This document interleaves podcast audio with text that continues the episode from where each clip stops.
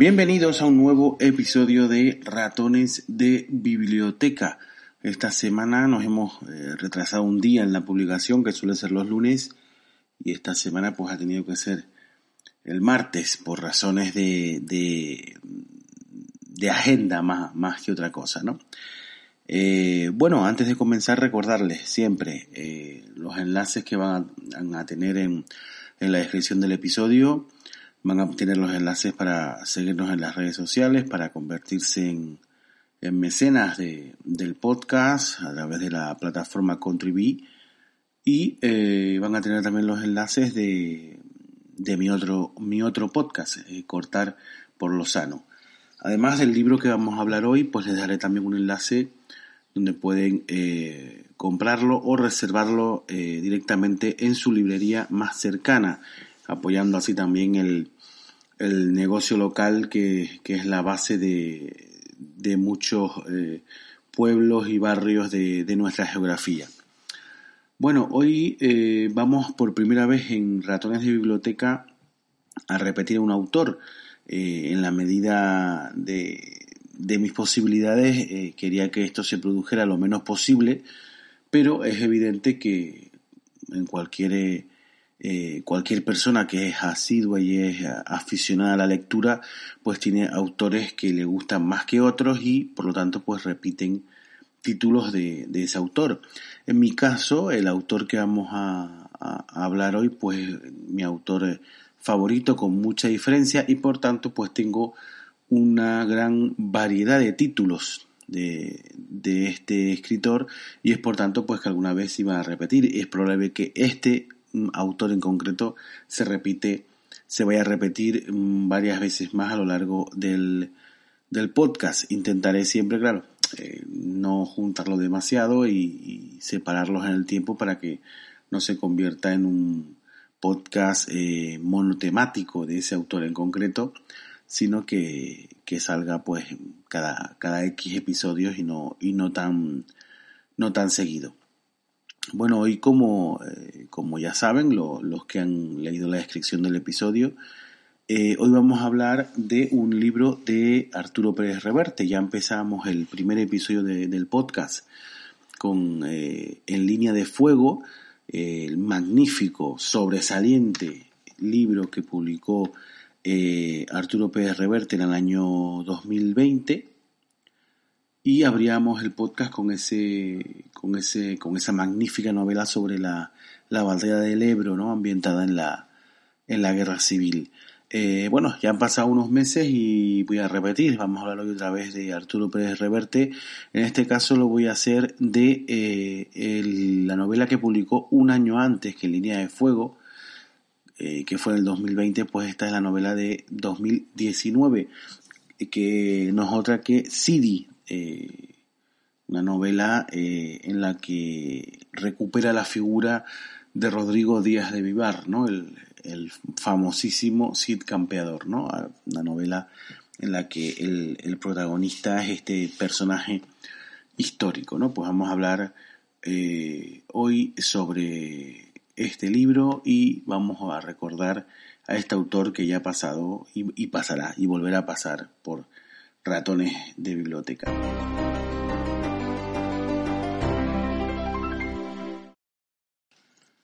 Arturo Pérez Reverte eh, Gutiérrez eh, eh, nace en Cartagena el 25 de noviembre del año 51. Es escritor y periodista y miembro de la Real Academia Española desde 2003. Eh, durante su faceta, digamos, profesional, eh, fue corresponsal de Radio Televisión Española y reportero. Se le recuerda sobre todo por esa faceta de, reportero. Eh, que participó por tanto en muchísimos diversos y conflictos armados y, guerras en general a lo largo de, de toda esa carrera como reportero. Es licenciado en periodismo por la Universidad Complutense de Madrid. Además, durante los tres primeros años de esta carrera la, la, compaginó con, con, la de ciencias políticas. Eh, ejerció como reportero de guerra, como estábamos comentando ahora mismo, eh, durante 21 años, desde el año 73, ya todavía bajo la, la dictadura franquista, hasta el año 94.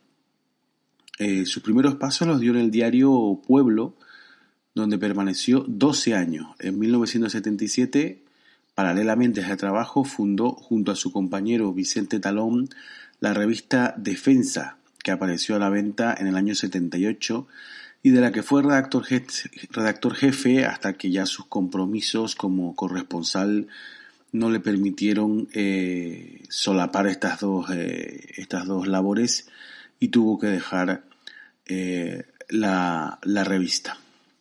A principios de los años 90 presentó en Radio Nacional de España La Ley de la Calle, un programa de radio en horario nocturno en el que daba cabida a numerosos personajes, ¿no? Pero bueno, terminó siendo, siendo clausurado, ¿no? Finalmente termina su relación en televisión española después de, de, unas protestas sobre la, la politización eh, a la que se estaba eh, sometiendo la, televisión pública y terminó, bueno, pues con unos con un enfrentamiento con los, eh, los directores de la, de, de, la televisión española y terminó, bueno, terminó presentando su dimisión. Como corresponsal de guerra llegó a cubrir conflictos en Chipre, Líbano, Eritrea, Sáhara, Malvinas, El Salvador, Nicaragua, Chad, Libia, Sudán, Mozambique, Angola, en el Golfo Pérsico, Croacia y Bosnia, ¿no? Aunque él siempre comenta que el que más le marcó fue la guerra de, Eritrea, en el que incluso estuvo eh, varios meses eh, desaparecido en combate, literalmente, nunca mejor dicho, y sobrevivió gracias a la ayuda de, de unos, de unos amigos que había, había trabado amistad con unos guerrilleros y es gracias a estos guerrilleros, guerrilleros en los que, es gracias a ellos a los que consigue sobrevivir a este, a esta, a esta aventura, ¿no? Después de su dimisión en televisión española ya se dedica solamente a, su faceta de escritor, bueno, escritor y periodista, porque también ha, publicado artículos, etcétera, pero básicamente a, o por lo que se lo, conoce el gran público, pues a la novela y en especial la novela histórica, ¿no? Eh, la primera data del año 86 en el que publica el Usar, ambientada en el siglo XIX, Dos años después aparece El Maestro de Esgrima, que esa también, por cierto, esa la tengo yo también y, es también muy recomendable. La tengo yo también en un lugar destacado de mi biblioteca, ¿no? Esta novela, El Maestro de Esgrima, eh, transcurre en el Madrid de, de, Pérez Galdós, de, esa época galdosiana. Eh, le siguieron pues el Rutumas, eh, la tabla de Flandes, y eh, ya estos títulos ya le empezaron a dar un cierto renombre y un renombre y a ser más, más conocido, ¿no? Y, pero bueno, su gran éxito llegó en el año 99 con el, perdón, en el año 96 con El Capitán a la Triste, ¿no? Novela que daría comienzo a la saga que le convirtió en, en superventas, ¿no? Este libro además es, eh, es curioso porque empieza, el primer libro además está firmado con, junto a su hija Carlota y este, este libro decide escribirlo eh, a raíz de que se da cuenta de que en, los libros de, bachillerato de su hija, de, Carlota Pérez Reverte, eh, no está mm, el espacio que se le dedica al siglo de oro no, lo, no cree que esté debe, para nada acorde ¿no? a, lo que debe ser y crea estas aventuras de crea el capitán a la triste un poco como para para explicar y para que los más jóvenes pudieran acercarse y conocer realmente lo que fue el siglo de oro ¿no? y bueno pues eh, tiene una una faceta muy, muy extensa como, escritor novelas muy conocidas pues como ya acabamos de comentar, el USAR en el 86, el Maestro de Esgrima en el 88, la Tabla de Flandes en el 90, el Club Dumas en el 93, la Sombra del Águila también en el 93, eh, Territorio Comanche en el 94, Un Asunto de Honor, Cachito en el 95, La Piel del Tambor en el 95, La Carta Esférica en el 2000, La Reina del Sur, que bueno, la, ambientaron, hicieron una, una telenovela ambientada en esta novela, La Reina del Sur en el 2002, Cabo Trafalgar 2004, eh, El Pintor de Batallas 2006, Un Día de Cólera 2007, Ojos Azules, que es un relato con, con prólogo de Pere Jiménez en 2009, El Asedio en 2010, El Tango de la Guardia Vieja en 2012, El Francotirador Paciente en 2013, Hombres Buenos en 2015, La Guerra Civil contra los Jóvenes en 2015, Los Perros Duros No Bailan 2018, este que vamos a, comentar hoy, Sidi 2019, Línea de Fuego 2020 y el italiano, que estoy precisamente en proceso de, terminarlo, el italiano fue publicado en 2021, ¿no? O sea, una, muy extensa eh, retaíla de, novelas. Además, pues mm, dentro de las aventuras del Capitán Alatriste, pues el Capitán Alatriste en el 96, Limpieza de Sangre 97, El Sol de Breda 98, El Oro del Rey en el 2000, El Caballero del Jubón Amarillo 2003, Corsarios de Levante 2006 y El Puente de los Asesinos 2011. Además tiene otra trilogía, la trilogía Falcó, que también muy recomendable, Falcó en el 2016, Eva 2017, Sabotaje 2018, es decir, Mm, yo creo que le sale a más de un libro por año. ¿eh? Es espectacular. Eh, espectacular. Eh, bueno, la, la, capacidad de, de, crear novelas y además mm, novelas en general entre muy buenas y excelentes. Y, casi a, más de una o por lo menos una por año, ¿no? Es, completamente espectacular, ¿no? Lo de, lo de don Arturo Pérez Reverte, ¿no? Y bueno, eh, ya como, bueno, es un autor bastante conocido, es un autor que eh, todos eh, sabemos o hemos oído hablar de él y los que somos habituales a la lectura, pues muchísimo. Así que tampoco me voy a extender demasiado en hablar de del señor Pérez Reverte. Vamos a meternos ya un poquito más en, en harina y vamos a hablar eh, ya de lo que es Sidi, ¿no? de la que es la novela que eh, nos ha traído hasta aquí hoy.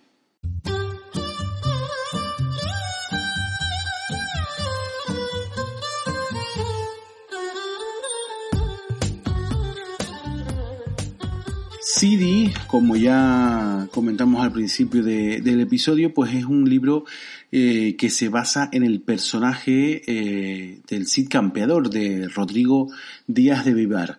Es una, eh, una novela que nos mete en esa época, esa época medieval y esa época de conflictos en esa península ibérica entre los reinos cristianos y los, y los territorios musulmanes que, que habitan al, en la mitad media y sur de, de la península ibérica. Y, eh, y aunque las películas y un poco y la, la tradición eh, también eh, incluso de la proveniente de la, de la educación que se daba durante la, la dictadura franquista en el que se, se exaltaba la, a la nación y nos han vendido un poco la historia de que durante la Reconquista, pues los reinos cristianos siempre estuvieron en guerra y siempre estuvieron batallando al invasor eh, musulmán, ¿no? Cosas que después no se ajustan a la realidad, ¿no?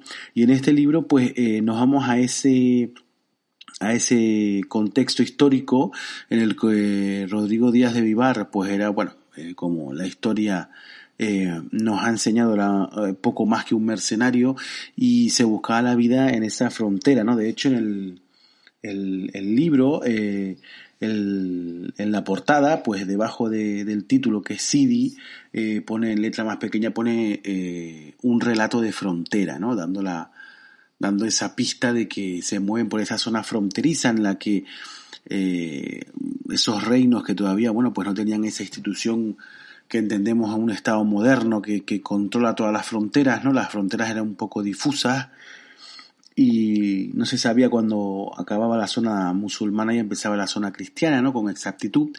Y eh, en, ese, en, esa, en ese territorio, de en esa tierra de nadie que, que cualquiera podía reclamar, pues eh, ocurrían muchas cosas y, y, la mayoría de esas cosas eran desagradables, ¿no? Para que nos hagamos una idea, ¿no?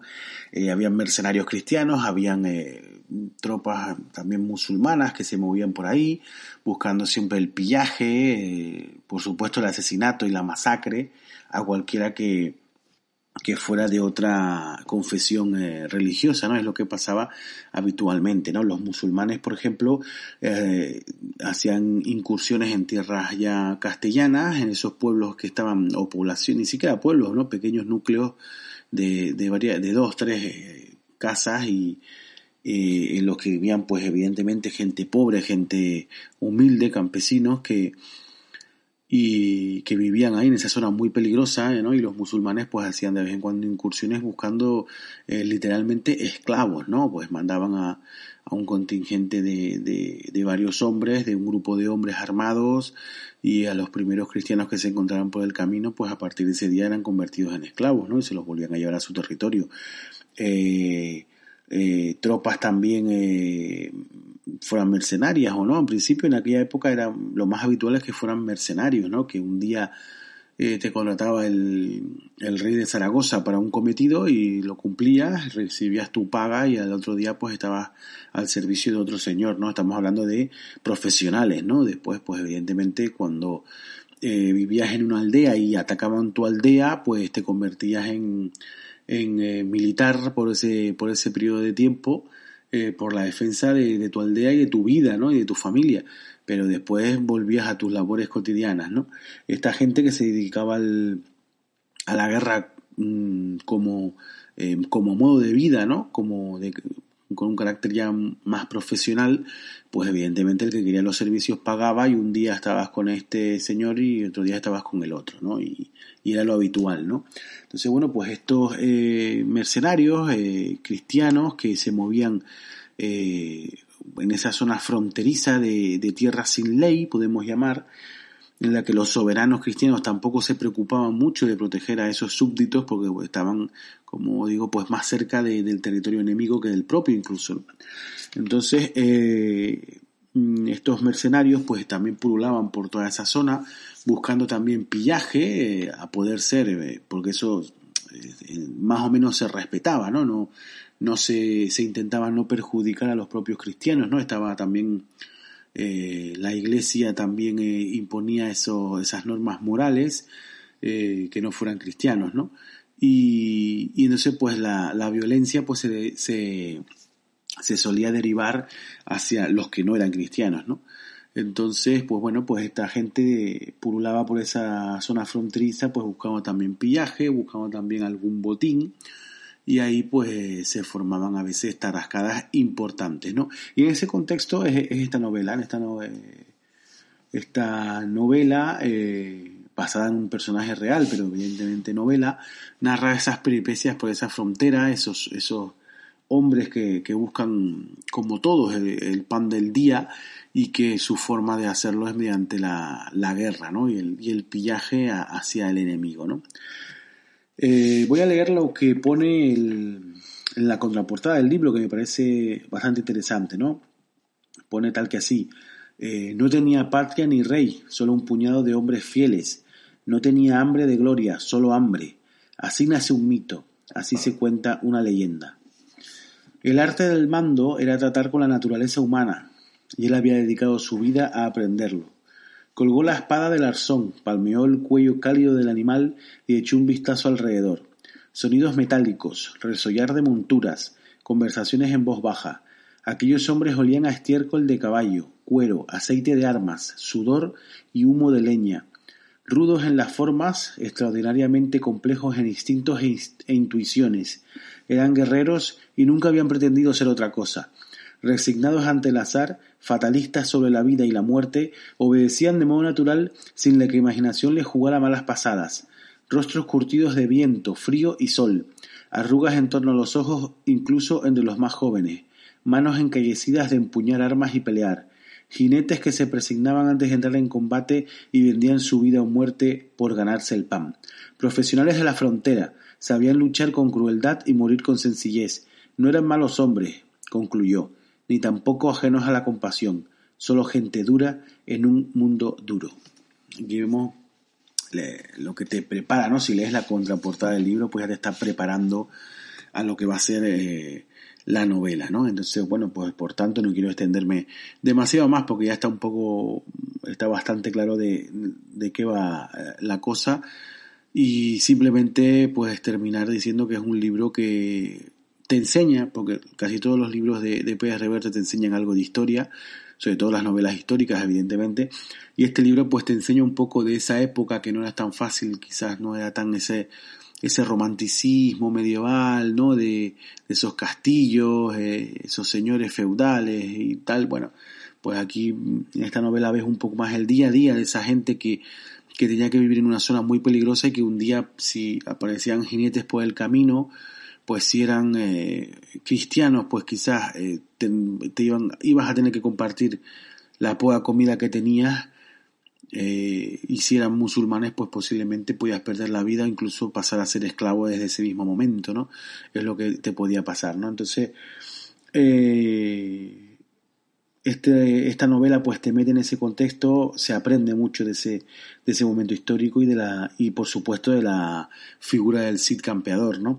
El libro Sidi, el título, Sidi viene de que los musulmanes a, a, Rodrigo de Vivar lo conocían como Sidi, que significaba algo así como eh, señor o guerrero o algo así, no, no recuerdo, pero tenía un significado así.